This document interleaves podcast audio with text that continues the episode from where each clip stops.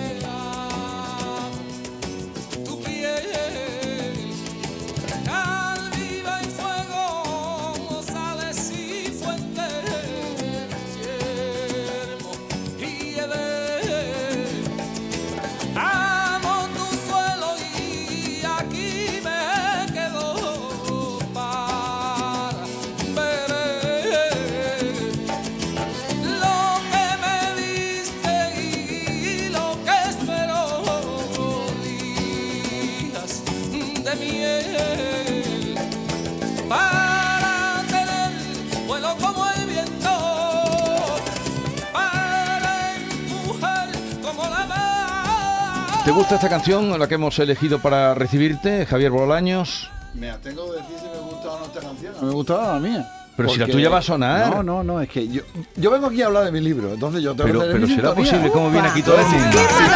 Si Marco me está haciendo cosas Pero raras, tú- yo- En tu programa Cambio Climático, que en mi programa no pasan estas cosas. como siga- un programa menos serio que el como mío. sigas así, mm, puede parecer, eh, tú no pones canciones ecológicas o que tengan que ver contenido. Yo siempre cierro con una canción Entonces, relacionada ¿y esta- con, y- y esta la conocía? No, no, esta no la. no Es la- que de yo- hecho, es que no estoy escuchando la letra. Po- Pones mucho a Porque- macaco, ¿no? No, lo hemos puesto una vez. ¿Solo una vez? Sí, llevamos 83 programas y no hemos repetido ningún autor. ¿En serio? ¿En serio? Macaco solo una vez, no me lo creo. ¿Solo una vez? Mentira. Y Sí. a ver si te crees tú que pone esta de aquella de, de yo quisiera ser por civilizado favor. como los animales. Que es la que no siempre puesto pone. todavía, Haces ¿eh? bien. Es una bella canción. Bueno, eh, Norma, buenos días. Hola, buenos Norma días. Estás revuelto como el tiempo. Es que me rompéis los esquemas. Oh. Ahora sí, este- esta es la sintonía. Quiero cambiar el mundo cambiar el mundo Nos estamos cargando el planeta y sin tetas no hay paraíso, ni agua, ni vegetación. Ojo que depresión. Todavía estamos a tiempo. Hay que gritarle a los chorizos. Dejen tranquilo al Amazonas, somamona, que ya no queremos más pisos. Qué fina, qué Muy fina. bien, muy bien, pero Hemos cambiado el, el comienzo porque mencionábamos a la reina Isabel Me parece en muy la bien. otra parte de la Sí, canción. sí. Ya me dijiste, no, yo soy un tío muy obediente. Has visto me que parece hemos muy cambiado, bien. ¿no? Muy bien, pues ahora vamos ya Bueno. al turrón. Pues vamos a hablar eh, de qué haríais vosotros, tú qué harías, Jesús, con 30 minutos o 60 minutos más al día. ¿Eh? ¿Qué os parece la idea? 30 o 60 No minutos sé qué haría, pero de más luego al día. no Dor- haríamos. Dormir más. Sería, sería maravilloso. Vamos a, a- a ese sueño, porque en definitiva es un sueño.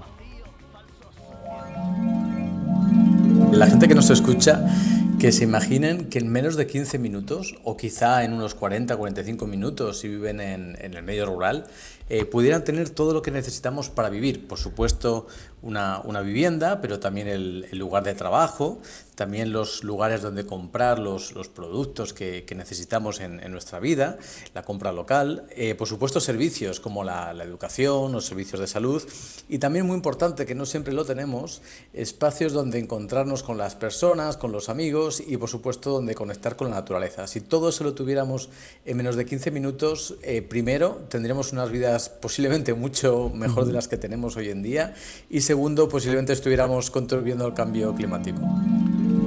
Esa es la idea, el concepto de las ciudades de 15 minutos que impulsa un foro social, Foro Social Ne- NESI, de Nueva Economía e Innovación Social, y, y que ha editado una guía para, para conseguirlo. El concepto es ese, la verdad que me parecería maravilloso. Yo que hago 45 minutos por la mañana para llevar a las niñas al colegio prácticamente. Madre mía, qué poco ecológico es eso, no te pega nada, ¿eh? Claro, precisamente yo estoy intentando cambiar eso, pero eh, hay que cambiar de vivienda y es un, es un paso complicado. Pero la idea esta a mí me seduce muchísimo y además es una idea que hasta no hace, mm, hasta hace relativamente poco tiempo teníamos en nuestras ciudades europeas, ¿no? Y ha sido solamente en los últimos eh, 70, 80 años, con la adoptación de lo que se llama el modelo americano, ¿no? en el que en un lugar resides, en otro lugar trabajas y en otro lugar haces el ocio, ¿no? Y al final el ocio lo haces en un centro comercial. Y al final, ¿qué significa eso? Coche, coche, coche.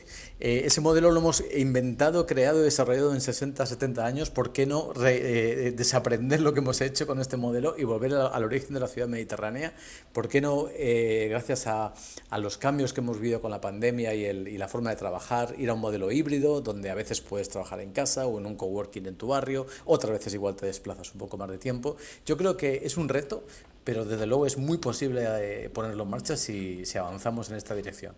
Yo creo que la verdad que la idea a mí me parece fantástica. Eh, yo creo que todo el mundo eh, viviríamos mucho mejor con este nuevo concepto y para eso, como te os he contado, eh, se ha editado una guía para que la mm. gente empiece a, dar pasos. Una guía que se localiza en Málaga y en la provincia, pero que tiene una vocación eh, no universal, pero al menos así en España. Hay que reconocer el punto de partida, es como cuando uno se hace un chequeo médico, ¿no? Tienes que ver en qué estás bien, en qué estás muy bien y en qué no estás tan bien y a partir de ahí empezar a trabajar. Y la, y la guía sirve para eso, la, la guía no decimos lo que tienes que hacer, decimos cómo hacerlo, el proceso, ¿no? el cómo conectar a las personas importantes, cómo eh, eh, involucrar a todos los agentes, a la propia ciudadanía en que, en que veamos cómo podemos avanzar hacia un modelo de, de cercanía, ¿no? donde tengamos todo más cerquita.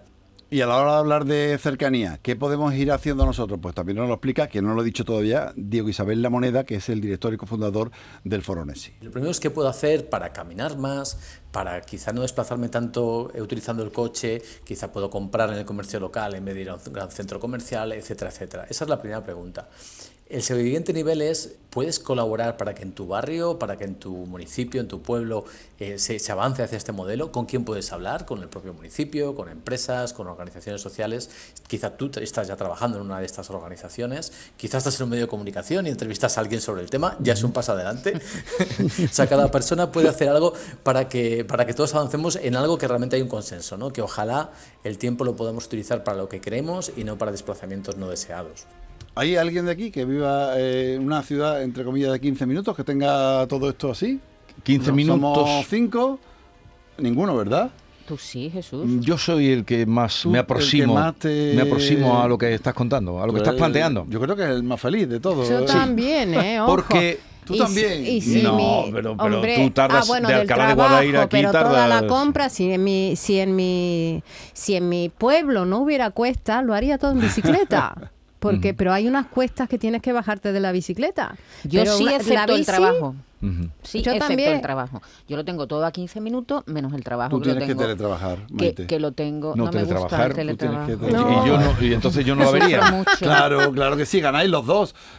¿Cómo que ganamos los dos? Perdemos. Sufro en el Es teletrabajo. una maldad Pero esto. eh, eh, yo siempre he considerado, cuando te preguntan eso de qué es la felicidad, pues yo diría ir andando a trabajar. Me parece Oh, que eso, eso es, es se acerca mucho a...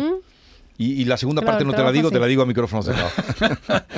Bueno, pues este es el concepto de la ciudad de 15 minutos, que yo creo que eh, es una necesidad. En el programa de este viernes a las 9 de la noche, Cambio Climático, en Canal Sur Radio, eh, eh, vamos a hablar de la Semana de la Movilidad, que Sí. es esta. Vamos a hacer un programa un poco especial, porque lo vamos a hacer en la calle, andando, moviéndonos en bicicleta, en monopatín. Ah, que lo vas a hacer en la calle. Sí, lo, lo voy a hacer, pero no, lo- no es que lo vaya a hacer en la calle, es que voy a ir por, toda la, calle por la diciendo, diferentes cuestiones. Todo con movilidad sostenible. Sí, vamos a hacer te vas a encontrar cada cosa. Y vamos a hablar con, monopatín, con- por ejemplo. con Xavier Soler, que es el autor de Ahora o Nunca, un libro que yo me lo terminé ayer y, y que me ha vuelto a, a dar la vuelta otra Sí. vez sobre la necesidad que tenemos irremediable, Irremediable. de cambiar el paso. Cambiar. Eh, ducharse juntos, por ejemplo, como dice la ministra suiza. Ducharse eh, juntos, si se es ducha, ducha, igual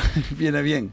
Si nos reliamos, no, ¿eh? Porque si no, ya estamos hablando de, O de si te, alargar el proceso, mira, ¿eh? si te Vamos a llevas mal, más bien, ¿eh? rápido, imposible. Hombre, Eso es lo- dos, dos gotas y a huir. Es verdad, esa no vaya a lectura ser también. que te toque. Pero Eso es muy buena. cuando empezó esto que todo el mundo, eh, claro, obviamente eh, tiramos, hemos oído cosas mm, eh, de todo tipo, pero a mí lo que me hizo pensar es en la seriedad que trae el tema. Eh, Ese, ese título del libro que tú has dicho, ahora o nunca, ¿no? Puede ser una ocurrencia, puede ser un disparate, pero que, que en Suiza se piense en que hay que ir buscando medidas porque esto se agota y no esto es sé- finito. La Mm. Comisión Europea, os digo un, solamente un dato, eh, la Comisión Europea ha pedido a todos los países de la Unión Europea planes contra la sequía. Estamos hablando de eh, mm, eh, Suecia, Sí, sí. estamos hablando de Dinamarca, Estamos hablando de Escocia, Grazalema. de Escocia. eh, Que era donde más llovía. Bueno, efe- efectivamente, pero a nivel nacional estamos viendo países que Sí. tienen que preparar un plan contra la sequía. Es decir, que esto no es No, ninguna no, broma. del Reino y aunque Unido este intentamos aquí sido- hacerlo de manera relajada, pero de verdad, de verdad, Pero, que hay que ponerse en marcha. Vale, eh, viernes 9 de la noche, no se lo pierdan, Cambio Climático con Javier Bolaños. ¿Tú sabes lo que quiere, el significado de la palabra Bolaño? Bolaños, sí, es una bala de cañón pequeña. Pero también puede ser grande. De- bueno, generalmente son las pequeñitas. Son bolaños. eh, son- Es que yo no lo sabía, pero el otro día vi una gorda, gorda de las que lanzaban con catapulta y, ponía Bolaño. Bolaños, sí, sí. y digo, yo- así tiene la fuerza que trae. Yo, yo tengo la, la historia de del Alcázar de Segovia Sí. y una armadura y vi allí Bolaños siglo XVI. Entonces pregunté, dije, esto es un antepasado mío o algo. y es que estaba puesta, el cartel la estaba, piedra. el cartel estaba puesto sobre una serie de bolitas pequeñas y Bolaños se refería a las balas de cañón él buscando pequeñitas. un antepasado Efectiva- Segovia. Efectivamente, sí. Sí, eh, quedé fa- el cochinillo era tu la- antepasado. son las piedras de abajo, me dijo el Es guía. verdad, es verdad. Y entonces quedé fatal, pero lo aprendí. Eso como nuestro querido amigo, te voy a contar, eh, Jesús Quintero, que lo contaba con esa gracia. eh, tan querido y tan extraordinario, que él contaba una vez que él mm, le preguntó a su madre, mm, había en el padre o en la madre había un apellido Jiménez, y le dijo a su madre, mamá, nosotros vivía cerca de Moguer, claro, San Juan del Puerto Moguer, y dice, nosotros no tendremos nosotros parentesco con, con Juan Ramón, dice, no. Más bien con el burro. Más bien con el burro. Adiós. Más bien con platero.